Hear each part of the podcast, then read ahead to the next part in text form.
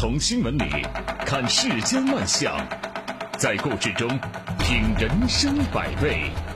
正涵读报，欢迎您收听正涵读报。在我们节目播出的过程当中，欢迎您通过微信与我们保持互动，就我们的节目内容发表您的观点。微信公众号您可以搜索 zhdb 八零零加关注，也欢迎您使用蜻蜓 FM 和喜马拉雅 APP 搜索正涵读报，关注我们的节目。好，来说今天的头条。天下人都知道，商鞅在历史上很出名。啊，就是因为这个商鞅变法，万万没想到啊！多年以后，商鞅变成了这个遭殃的殃啊！这个超级乌龙居然出现在二零一九年商洛国际马拉松的奖牌上面，这真是让人情何以堪呐！呃。针对这个二零一九年商洛国际马拉松奖牌文字的错误，这个商洛市体育局呢在官网发布了致歉信，表示已经重新制作全马赛事奖牌，并且更换。致歉信提及说，由于商洛市首次举办国际性马拉松赛事，经验不足，在全马项目完赛奖牌制作过程中，工作不细致、不严谨。审核检查不到位，错将商鞅的“鞅”字制作成了遭殃的“殃”字，严重影响了赛事的严肃性。这样的认识啊，不可谓不深刻。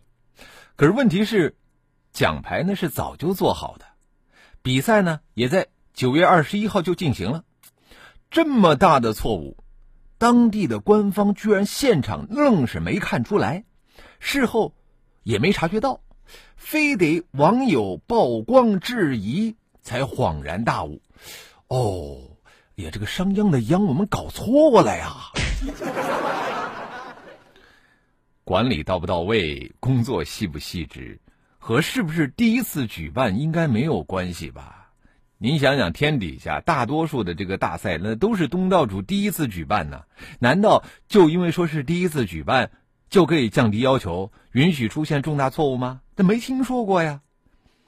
如果说是别人搞错了商鞅的名字，或许啊，真的还情有可原。那但是这个错出现在商洛，那就让人难以原谅了。因为商洛曾经是商鞅的封地，这个奖牌为什么要突出商鞅元素啊？就说明他们是要推广这个地方特色人文资源，这是在为这个做努力。而这样一个细节的硬伤。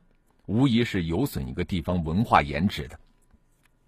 值得一提的是啊，近年来呢，各地兴办马拉松热，一时之间这个马拉松赛事是此起彼伏。这既推动了马拉松运动，也提高了地方的知名度。可是令人惊讶的是，各种乌龙频频出现，啊，多个地方的马拉松比赛，这个奖牌上的英文拼写都闹了笑话。有的赛事呢，还因为。选手晕倒了，颁奖继续；还有选手被拽停等事件引发争议。最让人想不通的是啊，半个多月前啊，这个山东潍坊滨海旅游杯半程马拉松赛开赛，结果呢，在他们这个奖牌上啊，潍坊的“潍”写成了“滩方”，那个“潍”啊写成了沙滩的“滩”。这种低级别的错误简直让人无法原谅。呃，一些地方主办马拉松赛事的时候表现出的这种不专业、不尽责，令人不解。这个标牌可以重新制作，那这笔钱谁来买单呢？还有急功近利、马虎草率的作风，能够推倒重建吗？这还真是一个问题。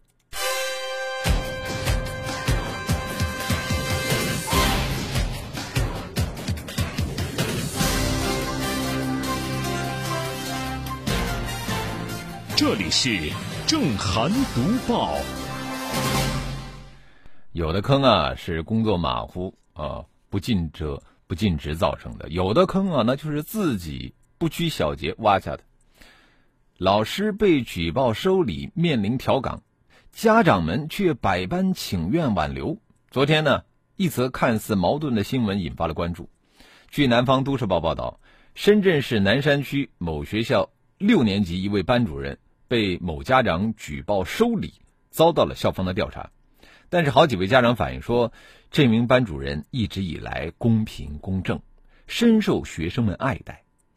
这次遭到了班上某位家长的陷害，是因为没有满足这名家长要孩子当班长评优等不正当要求，希望校方还班主任一个公道。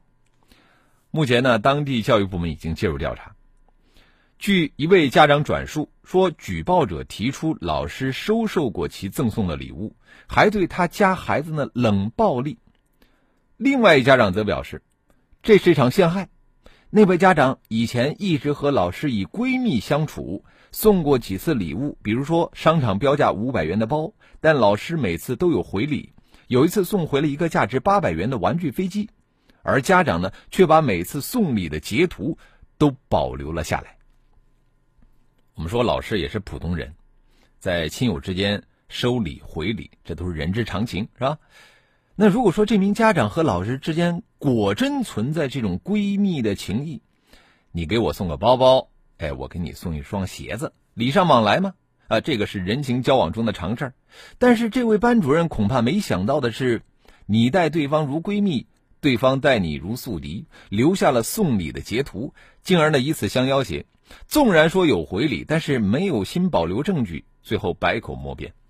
毫无疑问啊，先挖坑式送礼，后恶意举报的行为，跟正义那是一点边都不沾。那我们也绝不应该被鼓励，特别是截图不截全啊，不合乎事实的举报，如果说是在诬陷之列，那么该治理就得治理。现在这个调查呢还在继续，我们期待这个事儿以不偏不倚、让人信服的处理结果收尾。我觉得这个事儿啊，给很多老师提了个醒。你身为老师，最好的自我保护方法，那就是谨守职业规范。你在处理生活问题的时候，一定要考虑到职业的特殊性，避免落人口实。这里是正涵读报。你看啊，过去这个老师和家长之间呢，都是互相信任的。呃，家长呢带着孩子到学校以后。把这个孩子的手交到老师的手上，呃，然后跟老师说的最多的话是什么呢？就是这句，说老师啊，孩子啊就交给你了，他要是不听话，你就好好的打他，把他当成您的孩子一样，我不会怪你的。现在的家长可不是这样啊，现在家长把孩子带到学校交给老师的时候，说，你敢打我孩子试试？你敢打我，跟你拼命！老师说我太难了，所以说现在啊，我们不少老师对于后进生放任不管，因为说这个尺度啊太难掌握。你比方说，罚站、罚跑到底算不算体罚？以往呢，因为缺乏根据，这个罚站、罚跑常常被家长、学生认为是体罚，熊孩子上课调皮捣蛋，老师往往是束手无策。据澎湃新闻报道。近日呢，提交广东省十三届人大常委会第十四次会议初审的《广东省学校安全条例》，拟允许老师实行罚站罚跑，并且明确与体罚或变相体罚作出区分。据此呢，广东准备在全国率先尝试用立法赋予老师教育惩戒权。其实呢，这个罚站罚跑是不是属于正常的教育惩戒，现在还存在争议。呃，支持派呢认为说有利于帮助督导学生认识问题、改正错误，并且维护正常的这个教学秩序；而反对派认为啊，说这种事情有体罚的倾向，不仅不能起到教育作用，而且还会适得其反。这个教育界和法学界对这种行为的定性也一直非常的模糊。但是站在力图让教育惩戒权从模糊走向清晰的角度，我们来审视。允许老师实行罚站罚跑这样的尝试，无疑值得肯定。恢复教育惩戒权，啊，说起来容易，做起来难。要想让这个管教真的管用啊，而不至于说是停留在这个口头上，我们必须切实的解决两个维度问题。第一个就是说，老师敢不敢行使惩戒权啊？第二个呢，就是老师能不能正确的行使惩戒权？而这些。都牵涉到管教尺度怎么把握，然后又怎么样来保护双方的权益等一系列的问题。其实现实当中，我们很多的老师闻法色变，投鼠忌器，他们根本不敢管学生啊。那只有端正对教育惩戒权的这个认识，我觉得才能够生发出老师管教学生的底气。另外呢，啊，也不乏这个有教师恨铁不成钢，是吧？啊，将这个教育惩戒和体罚或者说变相体罚混淆起来，有时候那个火就上来了，管不住自己，控制不了情绪啊，啊，并且最后还说我是为了学生好。那所以说呢，我觉得贯彻落实教育惩戒过程中，要解决很多现实的问题，就是什么样的情况我们可以进行教育惩戒，我们用什么样的方式进行惩戒，由谁来实施惩戒啊？就是说，要想让这个戒尺真正的回归课堂。我们的相关部门有必要配发一份详细的使用说明书，切实的解决老师们的后顾之忧。否则啊，你即便是把戒指交到老师的手里头，哈，也没有老师敢轻举妄动。这里是正涵读报。这个理想很丰满，现实很骨感啊！其实不仅仅是在教育领域啊，在保障劳动权益方面，其实我们也有很多的具体工作要做。这两天，法官当群主成功帮八十八名工友拿回拖欠一年多的血汗钱的新闻，引发了社会关注。据荔枝新闻报道，二零一八年三月，南京某体育用品公司因为经营困难开始拖欠工资。当年九月彻底关停之后呢，八十八名工友的工资迟迟没有拿到。为了讨薪，这个工友们将当下并不受理该案件的法官朱曙光拉进了他们的这个。微信维权群，并且还选他为群主。之后呢，这个朱法官以个人身份义务的为他们提供法律咨询等服务，并且与相关公司就讨薪事宜进行沟通。近日，工人们拿到了被拖欠一年的工资。为了表达感谢，工友们呢给法官送了两面锦旗。找法官为自己讨薪，哎，这也是工友们啊情急之下的无奈之举。但是从现在来看，这个效果还不错啊。而且呢，这个法官朱曙光顶着压力多次去找这个抵押权人沟通，抵押权人最终表示理解，愿意放弃部分债权，这才让这个讨薪成功啊具备了可能性。那么欣慰之余，我觉得我们要看到，不是每一个被欠薪者都能够遇到这么一个负责任的法官群主。我们的确不能忽视法官当群主讨薪的正向意义，但是有关部门更应该看到此事呈现的欠薪问题解决的路径。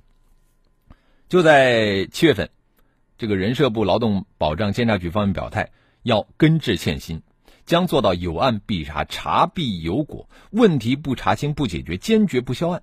将对案件查处过程中反映出的属地政府和主管部门失职失察行为，依法依规提醒纪检监察部门严肃问责。这其实就是用制度为被欠薪者撑腰。那么这一类善法善治，我觉得才是讨薪者们更可。仰仗的群主。这里是正涵读报。被欠薪者有法律撑腰啊，但是对于一些市场乱象，有的时候你要诉诸法律的话，这个法律好像也无从下手。北京青年报报道，酒店免费试睡体验类的项目推广文章一度啊在。微信朋友圈中流行，这个文中称呢，用户只要转发相应内容，并且在文中链接留下自己的真实姓名、手机号等个人信息，就有机会获得免费试睡五星级酒店的机会啊！有的呢，甚至索要身份证号等个人敏感信息。记者从网络安全专家处得知，这种情况丢失个人敏感信息的风险十分的巨大。这个免费试睡就是一种营销手段吗？这个营销手段到底有什么问题？广告之后我们来说。在信息爆炸的时代，每天海量的资讯不是我想要的，我要的是角度、高度、深度和态度。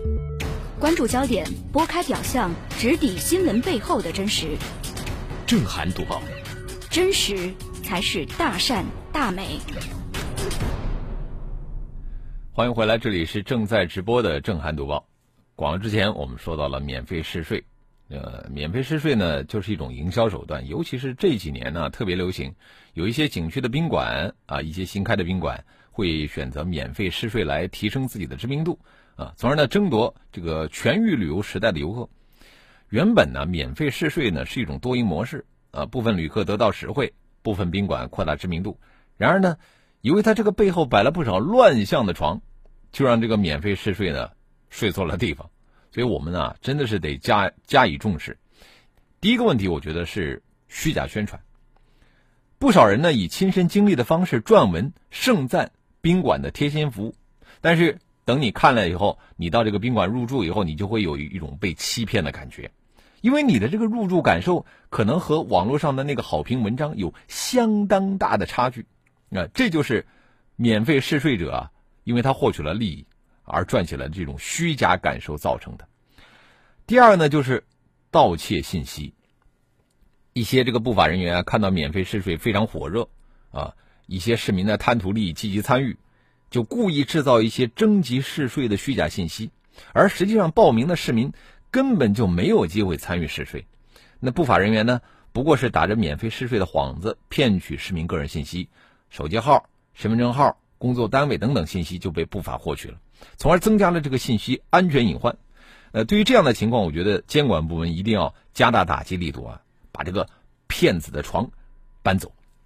眼下十一黄金周马上就要到了啊，免费试睡的文章可能会再次火热的推出来，有的是发布在旅游网站上，有的呢是发布在自媒体上。鉴于这个免费试睡存在呢很多的乱象，我觉得是时候是加以整治了。免费试睡别躺错了这个利益的床，别为了蝇头小利而昏昏沉睡，因为最终扰乱的是市场。啊，而且还可能会泄露自己的信息，害了自己。免费试睡乱象多，监管部门不要再昏昏沉睡了。好，接下来我们来看一看这个微信平台啊，一团和气说就凭名字，这个商鞅被车裂不冤枉。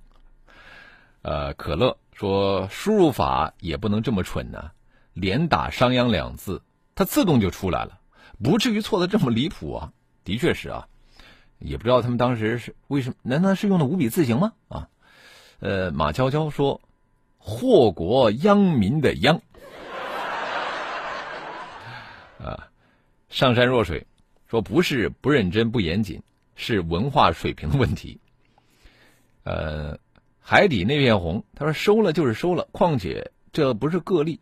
呃，从小。往大的事实，地方越大越严重。其实我感觉这不怪老师，这些事情啊，完全是由家长惯的啊，熟人好办事的原则。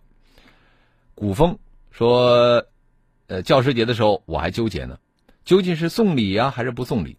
最后呢，我没送。后来一问周围啊，很多家长都送了。木子李说，其他家长联名挽留，无非是他们的礼已经送出去了，又是刚开学。如果再换一个老师，岂不是又得送一份礼？那多亏呀！也不是没有这种可能啊。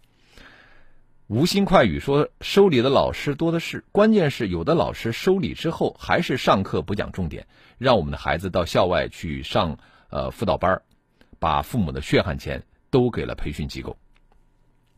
呃，懒洋洋说，说实话，我居然有点赞同这个家长。当然我知道这样是不对的，但现在有些老师确实收礼并且区别对待学生，确实需要这样的家长来治一治他们。太湖一刻说这样的学生家长太可怕了。呃，原声已空说我们现在社会上对错别字太容忍，随便刷个新闻 A P P，不管是评论里头错别字百出，呃，还有这个帖子的正文也是这样，甚至加微的文化人也一样，一点也不讲究！这是要把汉字从表意过渡到表音吗？清泉说：“没有规矩不成方圆，该管还是要管。”嗯，好，我们也欢迎更多的朋友可以就我们的节目内容来发表您的观点。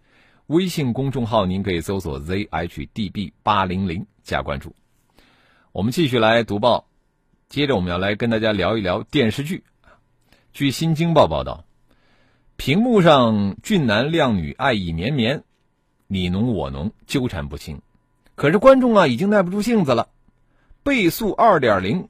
成了观众们看剧的选择。通过调查发现，有百分之七十的年轻人用倍速观看视频，国产电视剧是倍速播放的常客。新浪微博发起“为什么年轻人看剧都用倍速”的话题投票，七个小时内有五点八万人认为自己看剧开倍速是因为剧情这个电视剧的剧情掺水太严重，六点二万人认为剧情太无聊。不想浪费时间；还有二点一万人选择太忙没时间慢慢看。那为什么这七成的年轻人看剧开倍速呢？我们可以来计算一下：三千一百五十分钟的七十集连续剧，开两倍速，用一天半就可以看完，不到一个星期就可以看完《甄嬛传》《延禧攻略》《如懿传》。看遍大清后宫的那些事儿，没时间看是一方面，主要是呢龙头烂尾、水蛇腰这个电视剧根本不值得我们花那么多时间。现如今呢，没有个七八十集啊，那都不能称得上是大型古装剧。现代剧那也好歹要在四十集以上。相比于上世纪九十年代平均十集一部的这个电视剧，集数变长，并没有让我们的观众直呼过瘾。反而呢是冗长无聊的剧情，让人怀疑啊注水了。承接剧情的回忆片段现在变得越来越长，这个角色之间的对话成了没有营养的这个拖剧机器。其实，近百集的电视剧背后是制片方、播出方、广告商的如意算盘。制片方知道这个电视剧越长，那么价格越高，演员的天价片酬需要电视剧的这个价格来填补。对于播出方来说呢？电视剧的收视率哪能见好就收呢？播的时间越长，自然挣的越多。广告植入也是使剧情尴尬拖沓的重要原因。所以说，这个多方利益的交织下呢，我们的国产电视剧怎么能够不长呢？啊，满足了利益需求，但是最后却忽视了大众的观看体验。倍速播放其实折射的是我们国产电视剧注水的严重。生活节奏加快，时间安排紧凑。这个忙碌的年轻人腾出时间来看剧，实在是难上加难。那即便如此，还是有很多网友说啊，说像《武林外传》有八十集，我不仅不会倍速播放，我还会选择反复观看。啊，你看，这个没时间看电视剧，不是选择倍速播放的原因，关键是在于我们现在的很多的剧情质量太低，根本不值得浪费时间。为了拧干一些剧里边的水分，很多观众就会通过只看它的片段。或者是听剧的方式来加速了解剧情，呃，也有剧呢，因为被质疑注水严重，推出只有原剧三分之一的经典版。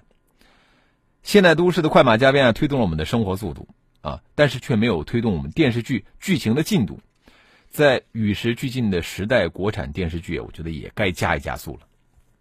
其实呢，倍速播放就是对电视剧质量的检验。换句话说，慢工出细活，剧情紧凑。演技精湛的高质量电视剧，每一帧画面那都是值得推敲的。不是人们选择倍速观看电视剧，而是电视剧的质量不得不让人选择倍速播放。集数长并不能抢占电视剧的市场份额，高质量啊才能在优胜劣汰的良性循环里边拔得头筹。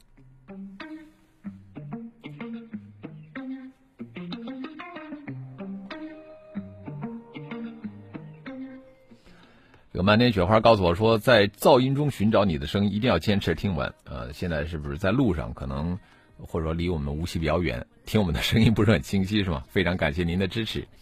好了，我们今天的读报就说到这里啊，非常感谢您的收听参与。更多的交流，请您搜索微信公众号 zhdb 八零零加关注，也欢迎您使用蜻蜓 FM 和喜马拉雅 APP 搜索“震撼读报”，关注我们的节目。我